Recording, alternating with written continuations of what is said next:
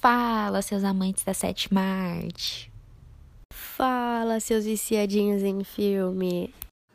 Fala, seus telespectadores. Bom, gente, mais uma vez eu, Tainá, tô aqui com a Duda e com o Paulo para fazermos o que sabemos de melhor, discutirmos sobre filmes. Isso mesmo, e dessa vez falaremos sobre a surpreendente Ilha do Medo, uma obra de 2010 dirigida por Martin Scorsese, pertencente ao gênero suspense policial e mistério. Então, gente, para quem caiu aqui de paraquedas, A Ilha do Medo retrata a história do detetive Ted Daniels e seu parceiro Chuck All em uma investigação sobre o desaparecimento de uma assassina do hospital psiquiátrico em que se encontrava.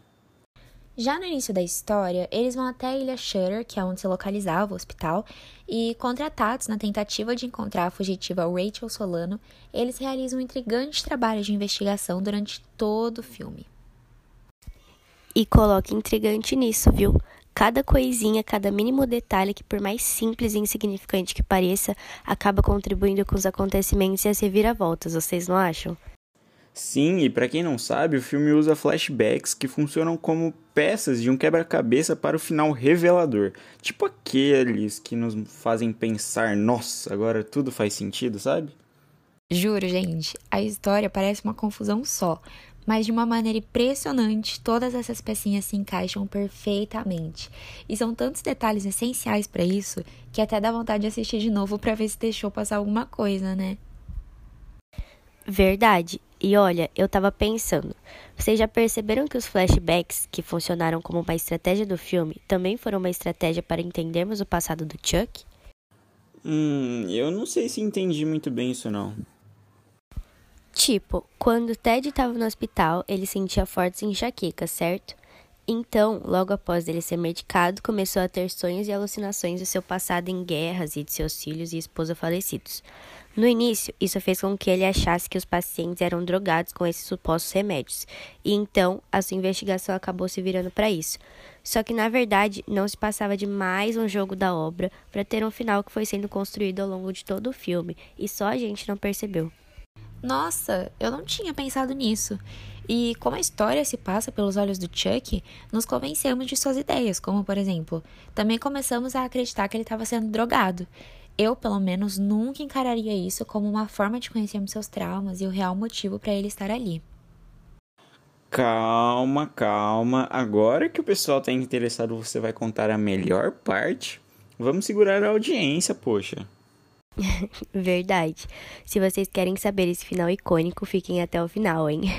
Mas realmente, como a visão do Chuck se torna a visão do telespectador, não sabemos diferenciar a realidade da ilusão ou seja, o que realmente aconteceu e o que ele acha estar acontecendo. E conforme ele vai se questionando e descobrindo as coisas, a gente também vai, né?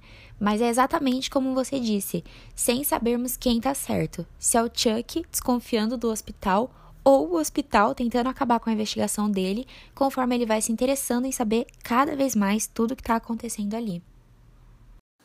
Mas olha, tem algumas cenas que eu ficava meio confuso, viu? Essas alucinações, sei lá. Quer dizer, elas até se tornavam cada vez menos confusas ao longo da história, como a que ele tinha com a sua mulher e seus três filhos afogados.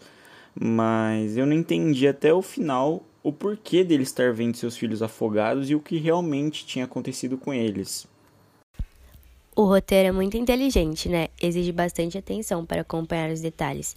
E mesmo assim, cada um de nós tivemos diferentes perspectivas, deixando-o mais cativante ainda. Admito que sou meio suspeito, viu? Eu adoro um suspense. Nossa, eu também amo. E, gente, lembrando de novo a quem não assistiu, o filme é um suspense de tirar o fôlego, já que envolve mistério e até nos faz nos questionarmos o que a psicologia humana é capaz de fazer com a nossa mente. Sim, fora que também aborda temas como holocausto, agressão, assassinato, traumas, doenças psicológicas. Bom, mas falando mais um pouco sobre a história em si, ao longo da trama a gente descobre que a real motivação para Ted estar ali é procurar o assassino de sua esposa, o Andrew, que tinha matado em um incêndio e possivelmente estava internado ali.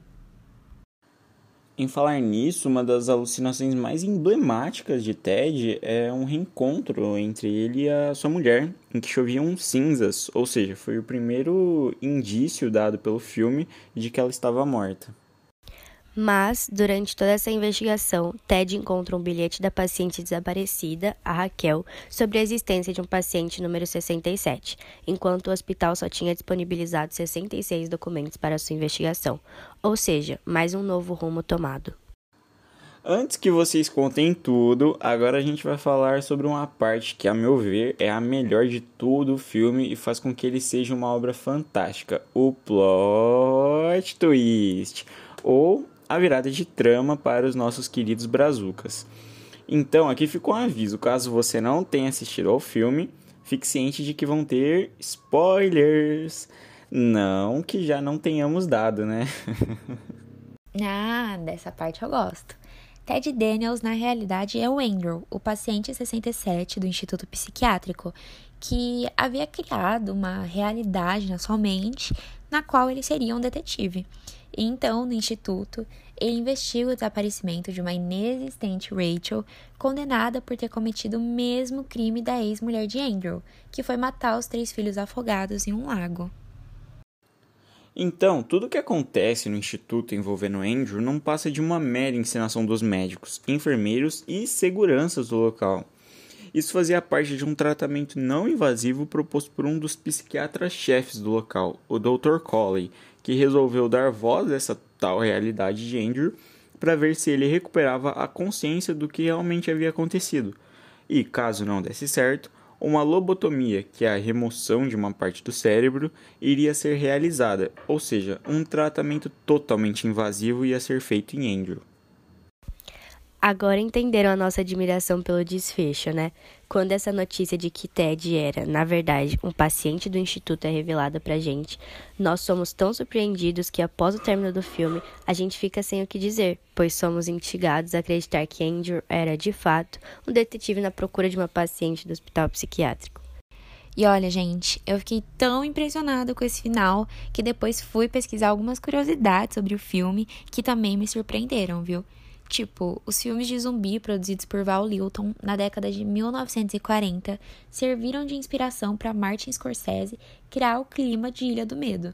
Agora tá explicado de onde veio tanto suspense, né? Ah, eu também tinha visto sobre isso. Mas, falando em curiosidades, vocês sabiam que inicialmente o diretor seria Wolfgang Petersen, que tinha feito diversas modificações no livro de Dennis Lehane para que o filme se tornasse um blockbuster de ação? Mas quando a Paramount Pictures passou a trabalhar em Ilha do Medo, a intenção era que David Fincher fosse o diretor e Brad Pitt o protagonista. Só que ambos deixaram o projeto devido a outros compromissos. Falando em atores, Robert Downey Jr., o Homem de Ferro, e Josh Brolin, o nosso querido Thanos, estiveram cotados para o personagem de Chuck All, que foi interpretado por Mark Ruffalo, também conhecido como Hulk. Vocês acreditam? Essa foi dedicada às Marvetes de plantão, hein? Mas bom, acho que ficou claro quanto esse filme foi bem pensado na hora de construir e desenvolver toda a trama, né? Inclusive, até mesmo os aspectos técnicos evidenciam isso. Hum, eu não sou muito ligado nessas coisas técnicas. Então, será que você poderia nos dar um exemplo? Claro. Então, como estávamos falando, durante todo o filme, sabemos o que o Andrew está sentindo a respeito do que está vivendo e sobre o seu passado que o levou até ali. E eu percebi que em muitas cenas o filme utilizou o posicionamento das câmeras de uma maneira que contribuísse para isso. Ah, eu também notei essa estratégia. Em momentos de tensão ou que a cena seria importante no futuro, a câmera focava nos rostos dos personagens para mostrar que esses eram os elementos mais importantes do momento, né? Nossa, agora que vocês falaram, até me veio uma cena na cabeça. Naquele momento em que Ted estava vendo sua mulher enquanto choviam cinzas, a câmera deu um grande destaque nos rostos dos dois enquanto eles se abraçavam. E agora entendi que o intuito era focar na dor e na tristeza que estavam sentindo. Sim, como se de alguma forma o filme não nos permitisse desviar a atenção para qualquer outra coisa a não ser esses sentimentos e sensações. Exatamente. Por isso eu encarei a construção técnica como mais uma estratégia adotada, já que foi o que mais evidenciou a parte subjetiva do filme, né? Verdade, eu não tinha pensado nisso. Mas como a maioria das cenas se preocupava em destacar mais as expressões sociais dos personagens, eu senti falta dos elementos visuais que enriquecem a cena, sabe? Eu achei todos os cenários tão simples, eles não agregavam muito. Isso eu também notei, mas não vejo isso como um grande problema. É claro que a obra não estava preocupada em construir grandes paisagens, mas sim cenas ricas em sentimentos, para que, como falamos, entrarmos na história e podermos compreender a mente do Andrew. Concordo, mas admito que também me decepcionei com um dos poucos cenários apresentados, que é o paredão de pedras em que o Andrew e seu psiquiatra estão diante eu achei extremamente ficcional, o que me gerou uma sensação de distância da realidade que o filme estava causando até então. Além dos cenários, eu também notei que grande parte das cenas eram escuras, não tinham elementos de cores marcantes e nem fortes iluminações. E eu achei isso ótimo. Aliás, estamos falando de um hospício, né?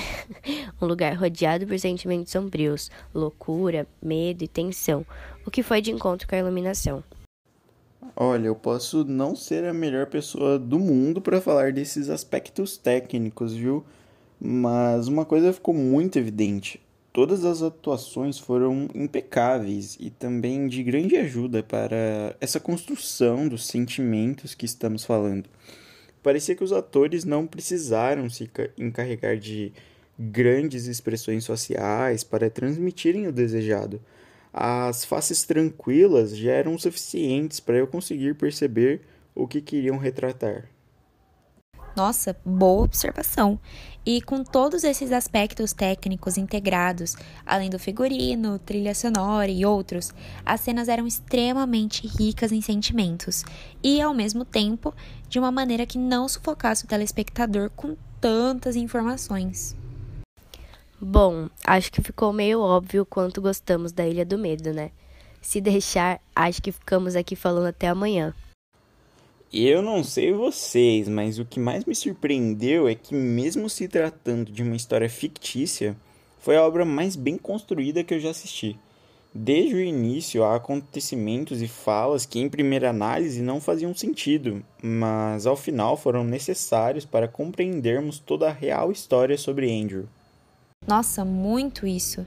E é exatamente o que a gente tinha dito, de que cada detalhe, até os mais simples e antes imperceptíveis, foram o que deu credibilidade e compreensão para a mudança repentina da trama que nos pegou totalmente de surpresa. Diante disso tudo, digo por todos nós que Ilha do Medo é o filme certo para quem não quer nada óbvio.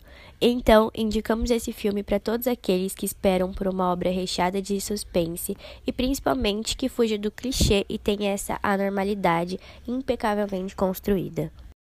Bom, gente, acho que é isso então, né? Agora vamos parar de falar e você aí corre para a TV mais próxima. Falou certo. E vocês já sabem que podem confiar na gente, hein? Aproveitem que amanhã é sexta-feira e chamem toda a família para assistir.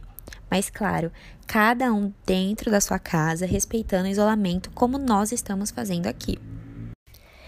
E lembrando que depois que assistirem, nos mandem uma mensagem falando o que acharam no arroba Moviecast. Então é isso. Obrigado por nos acompanharem em mais um episódio. Até semana que vem, gente. Assistam a Ilha do Medo e logo logo aparecemos com mais novidades para vocês. Um beijo, tchau.